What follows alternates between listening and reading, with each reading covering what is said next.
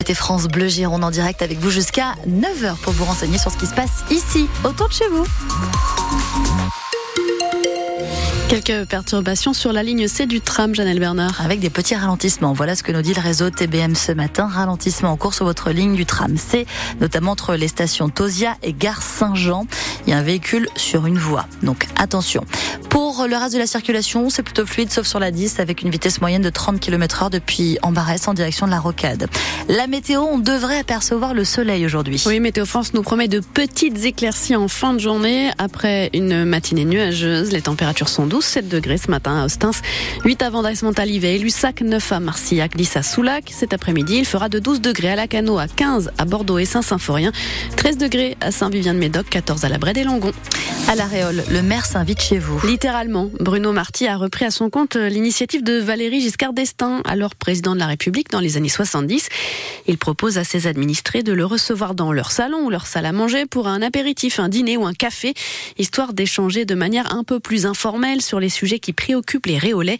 Hier, Bruno Marty avait rendez-vous avec Francis et Laetitia, Hugo Deschamps. Habillé, décontracté, le maire arrive devant la maison. Bonjour. Bienvenue. Bonjour. Ça va Vas-y, rentrez. Direction les canapés dans le salon, des amuse-bouches sont sur la table. Est-ce que je vous sers quelque chose? Ah, c'est pas de refus. C'est un moment qui est convivial. Mais ce n'est pas non plus pour rien que Laetitia et Francis ont invité le maire à la maison. Les discussions commencent d'entrée de jeu. On a des gros problèmes d'inondation et l'appartement que nous avons en dessous, en rez-de-jardin, devient presque insalubre. Là, quand il pleut, ça, ça rentre dans la maison encore Alors, on a de l'eau dans la cave. Et le maire prend des notes directement sur son téléphone. À chaque fois, en fait, je fais un, un compte rendu en- à mes services pour voir euh, comment on peut avancer. Laetitia s'est inscrite sur le site de la mairie pour recevoir Bruno Marty. Elle apprécie la démarche. Le fait qu'ils viennent chez les gens, effectivement, ça permet de faire un tour du quartier pour voir justement ce qu'on peut oublier de signaler de temps en temps. Et ne parlez pas de démagogie au maire, car pour lui, cette opération a de vrais avantages. Quand vous rentrez dans mon bureau, vous n'avez pas la même relation avec le maire que si vous l'invitez chez vous. Quand euh, je vais dans le quartier, alors j'ai pris des photos pour voir voilà, ce qu'on pouvait déjà améliorer nous-mêmes. Et en même temps, quand je suis chez les, chez les personnes, c'est elles-mêmes qui me font remonter des, des informations. Et avec ce nouveau dispositif, le maire s'attend à rencontrer une quinzaine de foyers par mois. Bonne soirée. Vous revivez en images cet apéritif d'hier soir sur francebleu.fr. L'an dernier, avant même ce dispositif euh, Invite ton maire, Bruno Marty a rendu visite à 538 foyers de la Réole. A priori, on ne trinquera pas cet après-midi à l'Elysée. Ambiance moins détendue en perspective pour les entretiens prévus entre Emmanuel Macron et les représentants des jeunes agriculteurs et de la FNSEA à trois jours de l'ouverture du Salon de l'agriculture à Paris. Les agriculteurs maintiennent la pression avec des actions aujourd'hui encore dans la Sarthe, les Pyrénées-Atlantiques ou le Gers. Le Premier ministre Gabriel Attal doit faire demain un point d'étape sur l'application des mesures d'urgence annoncées pour la filière. Les pêcheurs préparent leurs bateaux à Arcachon. Notamment demain, ils pourront reprendre la mer et la pêche après un mois d'interdiction dans le golfe de Gascogne.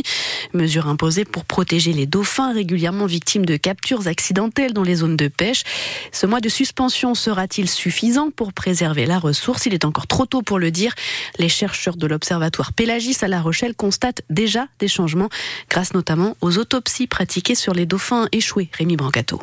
Deux corps de dauphins sont disposés sur les tables d'autopsie dans cette salle près du parking de l'université. Là, on a une petite abrasion qui est antémortem. C'est Sarah Wundt, vétérinaire épidémiologiste, qui supervise le travail. Il a l'air d'avoir de l'hémorragie, effectivement. L'un des deux dauphins s'est échoué sur une plage de l'île de Ré il y a quelques jours. Rien n'indique que la pêche soit en cause. Les animaux qui meurent de capture, euh, généralement, on va avoir euh, des marques linéaires euh, qui sont parallèles entre elles. Sur celui-là, on n'a pas de traces évidentes de contact avec un engin de pêche. Sur la vingtaine d'autopsies du mois de janvier, la vétérinaire a noté un vrai changement après l'interdiction de pêcher. Le dernier qu'on a fait juste avant la fermeture, euh, c'était clairement un cas de capture hein, avec des marques très évidentes. Depuis ça, euh, on n'en a plus. Ces dernières semaines, l'Observatoire Pélagis a noté une baisse des échouages de dauphins. Mais il est trop tôt pour faire un bilan de la période, alerte la biologiste Hélène Pelletier, car l'hiver n'est pas fini. Soit la période à risque est terminée et cette année la fermeture a eu lieu pile au bon moment, soit c'est comme l'an dernier, on a eu un pic d'échouage extrêmement élevé au mois de mars et auquel cas on peut peut-être encore enregistrer des mortalités à ce moment-là. L'Observatoire organise aussi des survols de la zone.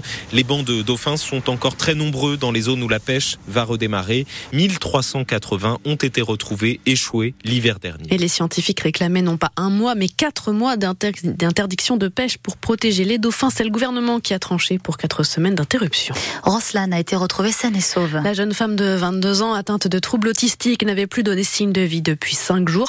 L'appel à témoins lancé par la police a donc porté ses fruits. Des agents de TBM ont reconnu Roslan dans un tram hier après-midi à Mérignac, près du Pingalan. C'est à lire sur francebleu.fr.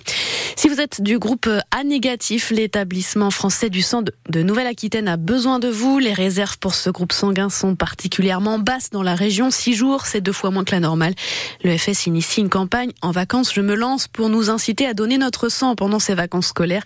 1000 dons sont nécessaires chaque jour dans la région. On peut donner aujourd'hui à la Maison des Arts de Gujan-Mestras ou demain, salle de conférence à Bazas.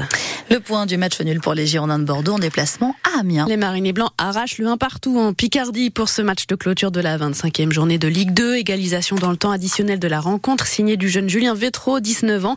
Les Girondins se réveillent 13e au classement avant de recevoir une autre équipe de milieu de tableau. Guingamp, ce sera samedi à 19h au Matmut Atlantique.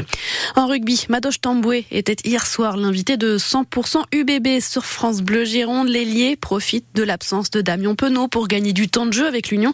Il a inscrit 7 essais en 11 matchs disputés cette saison avec l'UBB. Un joueur en fin de contrat que les supporters aimeraient bien revoir la saison prochaine du côté de Chaban.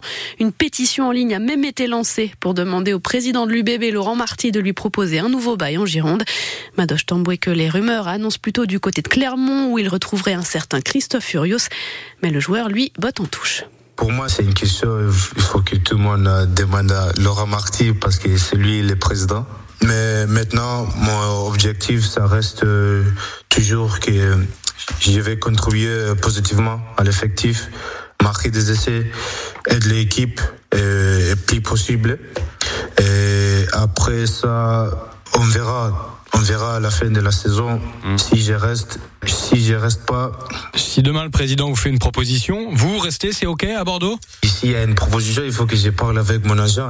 Mais s'il n'y a pas une proposition, je ne peux pas dire que je reste ou je reste pas. Mais pour l'instant, il n'y a pas de proposition à côté de l'UBB ou 100% UBB avec euh, du Madoche Tamboué en français dedans à réécouter sur francebleu.fr. Et puis dure semaine en perspective pour les boxers de Bordeaux qui se déplacent à Angers, deuxième de la Ligue Magnus ce soir avant de recevoir le leader Rouen vendredi.